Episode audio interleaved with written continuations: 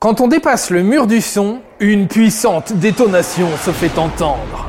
C'est le bang supersonique. Savez-vous ce que c'est et pourquoi ça fait bang? Je peux vous poser une question? Alors, euh, question? Quelle étrange question. Vous avez des questions? C'est l'occasion de mourir moins.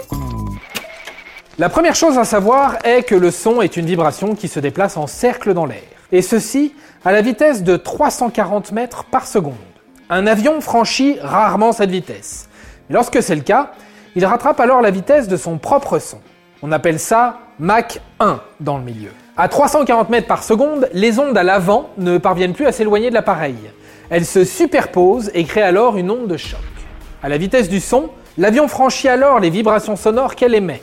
Elles sont alors brutalement expulsées vers l'arrière. La pression de l'air est modifiée et c'est ce qui produit le fameux bang. T'es plus rapide que moi. Plus rapide que le cheval qui souffle en tempête. On a alors l'impression d'entendre une explosion, mais en réalité ce bruit est continu. L'avion le traîne continuellement derrière lui. Mais comme l'avion va plus vite que son propre son, eh ben on l'entend pas venir.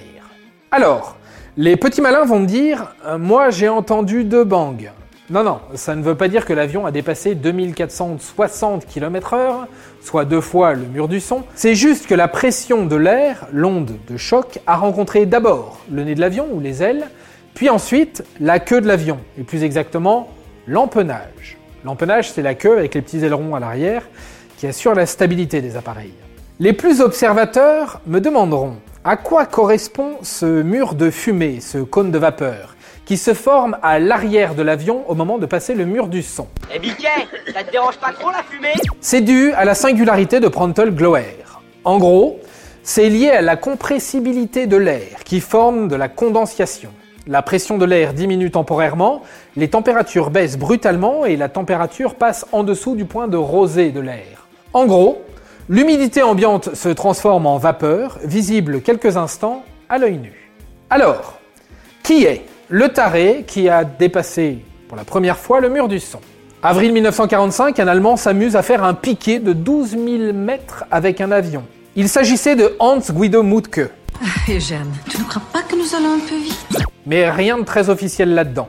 Il faut attendre alors un Américain, Charles Elwood Chuck Yeager, qui en octobre 1947 a passé le mur du son officiellement avec l'avion fusée Bell X-1.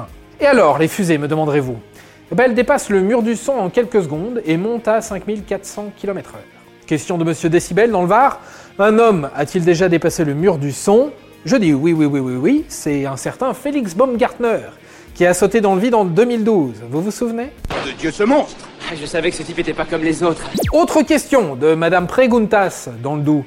Un avion de ligne peut-il dépasser le mur du son? Bah avant, oui, le Concorde montait à 2179 km/h. Mais depuis la mise au placard de l'étendard de l'aviation française, c'est fini.